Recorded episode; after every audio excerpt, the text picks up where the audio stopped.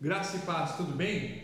Sejam bem-vindos a mais um podcast entrevista. Dia de hoje, recebendo aqui conosco nosso irmão e pastor Pedro Din. Pastor, muito obrigado por disponibilizar para nós hoje esse tempo, para contar um pouco da sua história, do seu testemunho e dos projetos que Deus, que Deus tem desenvolvido em sua vida.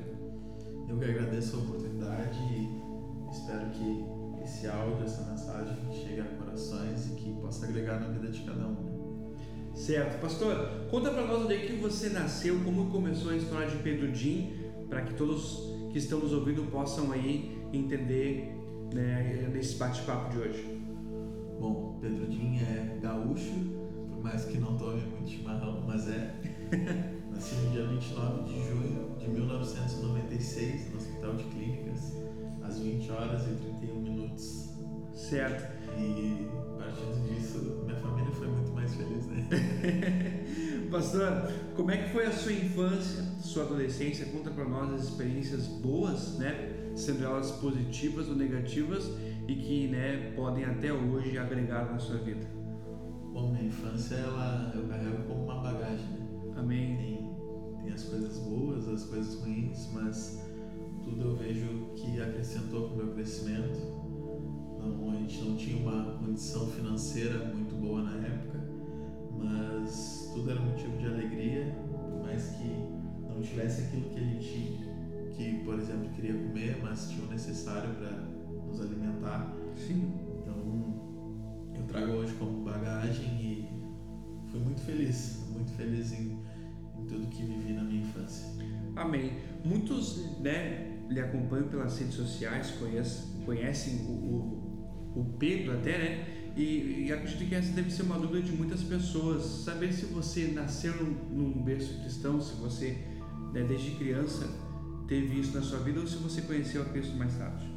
Bom, uh, não nasci num lar cristão, né? Nosso primeiro contato com o Evangelho foi aos meus oito anos de idade, mas desde sempre tive uma, uma criação muito, muito conservadora, sempre respeitando os limites, né, que eram impostos pelos meus pais. Então, quando quando a gente passou a seguir a Cristo, não não foi não foi uma diferença muito grande para mim. Né? A gente tinha nossos critérios, a gente tinha nossos princípios e eles seguiram quando a gente conheceu a Cristo, né? Mas não nasci num lar cristão. Amém. Pastor, o senhor teve uma grande experiência servindo o Exército Brasileiro né? E lá houve uma, uma possibilidade de você seguir carreira, poder né, crescer lá dentro.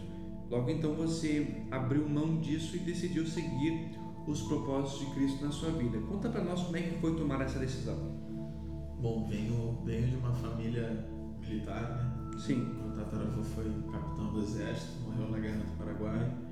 O pai do meu avô serviu, meu avô serviu, pai do meu pai, né? Amém. Mas essa fonte se estancou ali e quando eu descobri isso, eu, eu sentia no meu coração que eu tinha que dar esse orgulho ao meu avô, que eu tinha que honrar ele dessa maneira e cumpri, cumpri esse, esse chamado, sonhei, almejei, alcancei Sim. e desempenhei meu papel lá dentro como militar. Amém. Tive a oportunidade de seguir carreira, mas ao mesmo tempo eu tive o um coração sensível para ouvir a voz de Deus me chamando para servir no exército dele, né?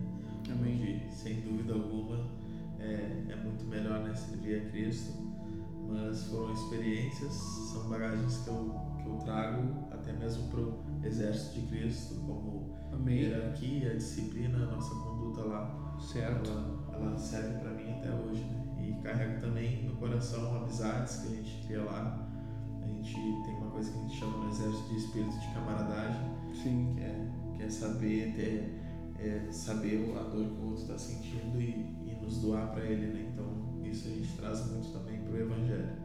E o exército para mim na minha vida foi foi muito especial, eu carrego até hoje. Quem anda comigo sabe que eu passo 24 horas do, do tempo relembrando as histórias e querendo transmitir o que eu sentia para quem eu estou hoje, hoje faz muito ainda parte da minha vida. Amém. Pastor, eu queria que você falasse para nós um pouquinho sobre a música, porque quem lhe conhece sabe que isso faz parte da sua vida nos dias de hoje, mas né, teve um primeiro encontro, teve um primeiro contato. Eu queria que você falasse para nós como é que foi esse encontro e como você descobriu que isso ia fazer parte da sua vida de fato. Meu primeiro encontro, meu primeiro contato com a música foi logo que entrei para a igreja, assim como muitos músicos de hoje em dia, né? Sim. O primeiro contato sempre acaba sendo na igreja porque a gente tem essa aproximação, a gente olha ali os músicos e a gente tem como referência, quer estar tá perto, quer estar tá sempre junto, nem que seja com chocalho, com um potinho de arroz. Sim. A gente quer estar tá sempre junto. E num dia subindo um monte com meu pai, ele. Eu fiquei lá brincando no, no canto, meu pai decidiu que a gente teria que descer e descendo eu perguntei para ele se ele tinha escutado mesmo que eu. Ele não, não, ele disse que não tinha escutado nada e eu falei não, mas eu escutei a quarta corda do violão.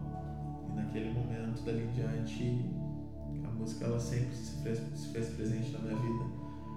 Não, não tive aula de nada até 2014 que tive a oportunidade de ir para Belo Horizonte estudar música, conheci pessoas que hoje vivem disso, pessoas com com nome no mundo gospel, né? Mas Sim. tive essa grande oportunidade de estar entre eles, de, de conhecer cada um, ter essa experiência e, e trazer para minha vida. Né?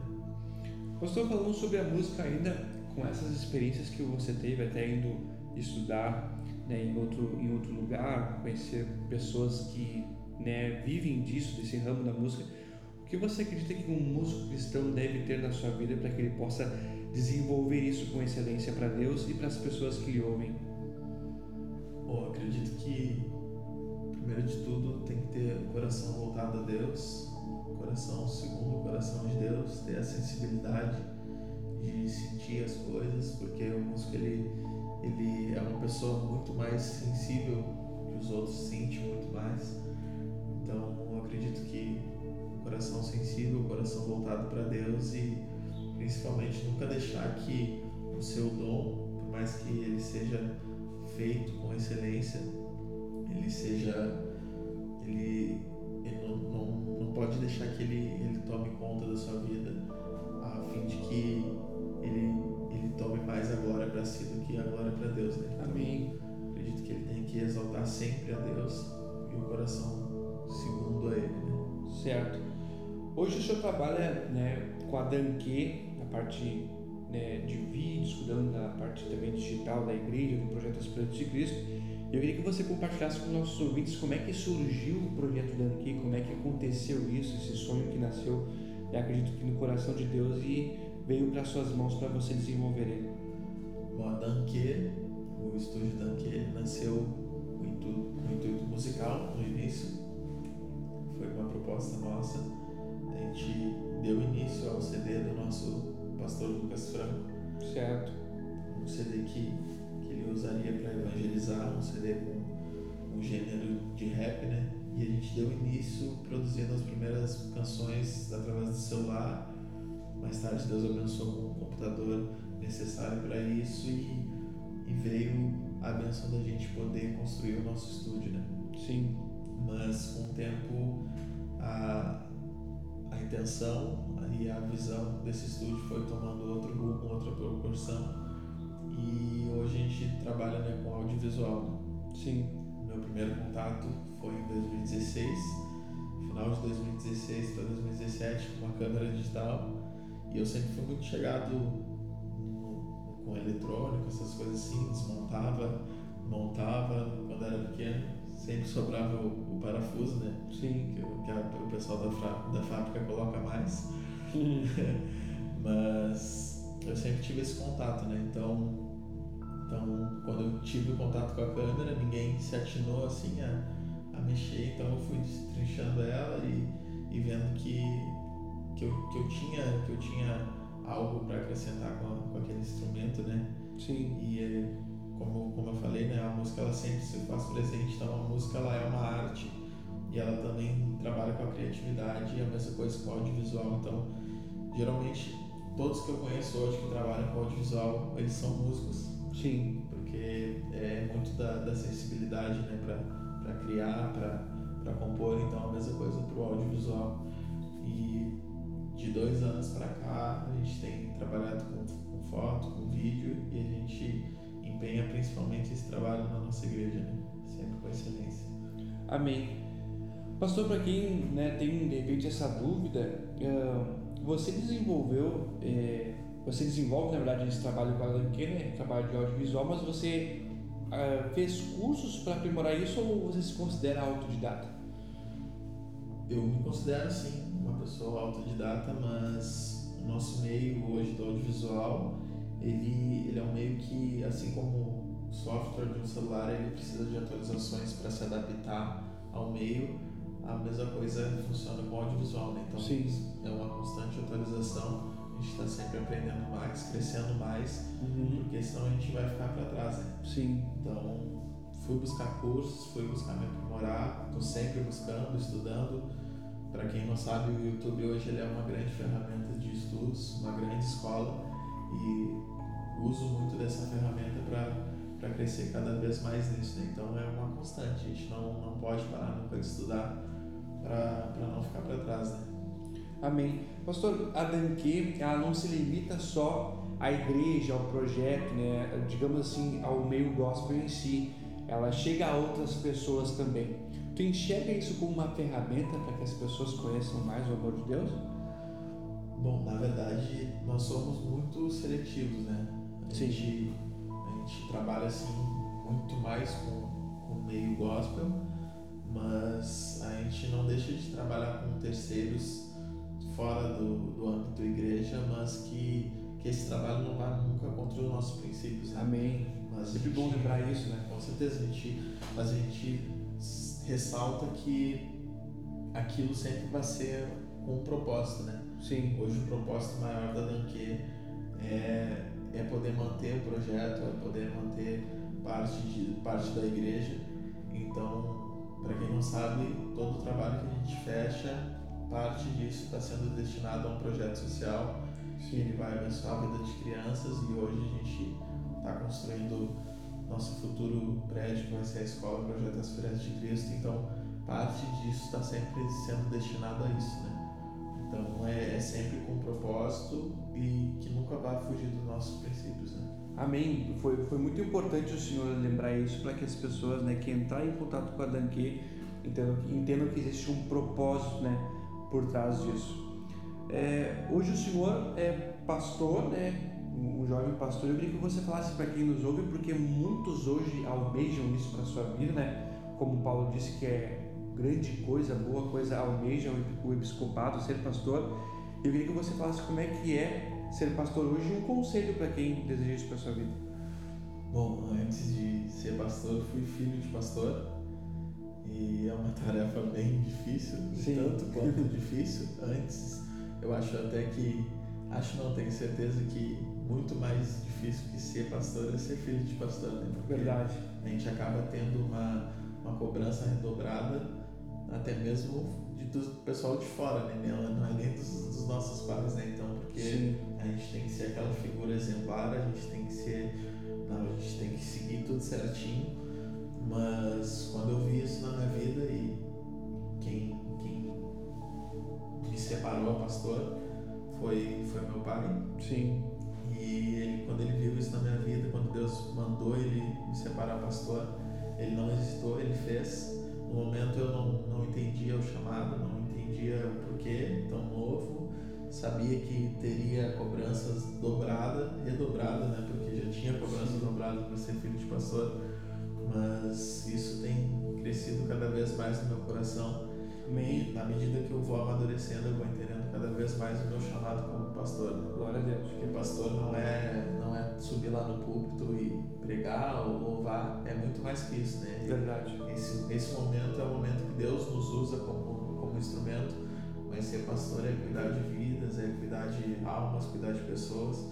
E quando tu, quando tu se torna responsável por pessoas, a cobrança é muito maior, mas também nunca deixar de entender que as ovelhas não são nossas, né? Elas são de Cristo e a gente só está aqui para servir e obedecer a Ele da maneira que mais, mais agrada a Ele, né? Mas Glória a Deus. o meu conselho é que se tu tem esse chamado, se, se tu ouviu Deus falar isso contigo, que tu busque isso, almeje isso, mas entenda que é uma tarefa difícil vai, tu vai ter que abrir mão de muitas coisas, né? Ser pastor nunca é ter o carro que tu quer, nunca é ter a roupa que tu quer, nunca é morar no lugar que tu quer, mas sim morar no lugar que Deus quer que tu more, vestir a roupa que Deus quer que tu vista, o carro que tu quer que antes, se Ele quiser que tu tenha carro por um período, mas entender que é sempre seguir a vontade de Deus e que não, Ele nunca vai deixar faltar nada, Amém. mas é viver o que ninguém vive, né? Renunciar. Certo. Você fundou né, o, o Ministério Aspectos junto com o pastor Charles e eu queria que você falasse a respeito do ministério em si, o que, que ele tem acrescentado na sua vida, né, as experiências que ele tem lidado até o dia de hoje. Bom, até o, a Igreja Aspirante ela foi fundada em 2012. De 2012 a 2015 ela era na garagem da nossa casa, né? Sim. E em 2015 ela foi foi concluída a obra do, do nosso prédio, né, da nossa sede. Sim. E foi o momento em que eu estava servindo o exército, então eu pude ter essa crescente junto e ao mesmo momento que a gente que eu vivia as coisas lá eu trazia para cá. Então hoje ser membro da igreja, ser responsável pela igreja como atuante é diferente de ser como membro, né? Sim. Como membro participante, como éramos do, do outro ministério. Sim. Mas ser atuante é, é, é, um pouco, é uma tarefa um pouco mais árdua, mas muito gratificante quando a gente recebe o resultado. Né? A gente nunca vai receber uma luta, uma dificuldade que a gente não possa carregar. Deus ele sempre dá fardos que a gente possa carregar. Amém. E Ele sabe da nossa capacidade, mas quando a gente enxerga o resultado, quando a gente vê o resultado acontecendo, quando a gente vê uma família sendo estruturada em Deus, quando uma, tiver um casamento sendo restaurado, Glória a Deus. a gente vê crianças crescendo com princípios, a gente alegra o nosso coração, por mais que sejam noites sem dormir, por mais que nosso coração esteja aflito com, com isso e aquilo, a gente sabe que o resultado sempre vai ser uma benção. Né? Então, ser um, ser um atuante é diferente de ser participante. Né? Para nós é, é o tanto quanto gratificante. Glória a Deus. É, eu queria que você falasse para nós a respeito dos seus projetos, né? Qual a sua expectativa para os seus projetos futuros, não somente a respeito da Danque, que é um trabalho que você desenvolve com excelência, e tem dado grandes resultados, mas também para a sua vida pessoal, porque apesar de ser pastor né, e, e, e ser hoje um líder né, principal da Danque, você tem uma vida pessoal. Então fala para nós também a respeito de, todo, de tudo na sua vida em geral. Bom, hoje eu não, ainda não me sinto completo né, em tudo aquilo que, que eu almejei, Sim. apesar de ter alcançado tudo muito rápido, né, ter, de ser tão novo e, e, e estar à frente de alguns trabalhos, mas ainda não, não me sinto completo porque eu tenho o sonho de casar Amém. que em breve vai estar se realizando essa, esse chamado na minha vida, esse sonho. Amém. Então, eu ainda não me sinto completo, mas esse, é o, esse seria o meu, meu maior objetivo, o meu maior sonho, né? Sim. Porque antes de ser pastor de uma igreja, a gente tem que ser pastor na nossa casa, Amém. a gente tem que, que ser pastor do nosso ministério chamado família. Então, esse, esse é um dos meus maiores propósitos, né? O, o resto, é uma palavra forte, mas o, o, o que hoje já vivo é, é dar continuidade, é, é, é entender o propósito de Deus para cada, cada nicho, né? A, a saber que a Danque ela veio para um propósito, saber que o ministério pastoral veio para outro, Amém. e assim eles, eles crescerem em união e, e chegar até o trono, né? Glória a Deus. Nos encaminhando já para a parte final da entrevista, queria que você desse um conselho, porque hoje nós estamos em meio a uma crise, é um tempo difícil, mas existem muitas pessoas que estão desenvolvendo seus sonhos, seus projetos, né? e hoje você está também desenvolvendo. Então, o que você diria para quem está né, desenvolvendo, colocando em prática isso, né, para que não desista, não, não pare de seguir em frente com seus sonhos? Bom, uh, foi, chegou essa pandemia, né? Algo que nem ninguém esperava. Vivemos algo incrível no início do ano, o início de um avivamento no início do ano e a gente imaginando que as coisas iam alcançar, começar Amém. a, a dar início, né? Verdade. E de repente tudo parou, né? Mas na verdade o que parou foi o sistema, né? Sim. E queria dar um conselho de que, que a gente não, não se acomodasse com isso, né? Para quem, quem sonha em ter algo, quem sonha em ter o seu negócio, que, que não deixe nunca a diversidade de ser maior do que o sonho, né? Amém. Porque uma coisa que o meu pai, meu pastor sempre fala, o sonho ele sempre vai ser maior que o financeiro, né? Verdade. E hoje o que se retrata hoje essa pandemia é o meio financeiro, né? A dificuldade que, que chegou na porta de muitos que até não esperavam. Sim. Então o sonho sempre vai ser maior que o financeiro, mas lembrando que maior que o financeiro, maior que o sonho, maior que qualquer coisa, é um Deus que caminha conosco, Amém. Glória Deus a Deus. nos deu a vida, nos permite deitar com saúde, levantar com saúde, que nos deu a graça, que é esse favor que não nos é merecido. Então, nada é maior que o nosso Deus. Então, Amém. que sempre olhe para Deus, porque as coisas sempre vão ser alcançadas com sucesso se colocarmos diante de Deus, né, o propósito. Glória a Deus. Pastor, queremos aqui agradecer a sua disponibilidade, né, poder compartilhar conosco um pouquinho da sua história, aquilo que Deus tem feito em sua vida. E eu queria também que você deixasse para quem nos ouve né, o Instagram, a rede social, para as pessoas lhe seguirem, lhe acompanhar e poder estar né, até ajudando, se possível, nos, nos seus projetos.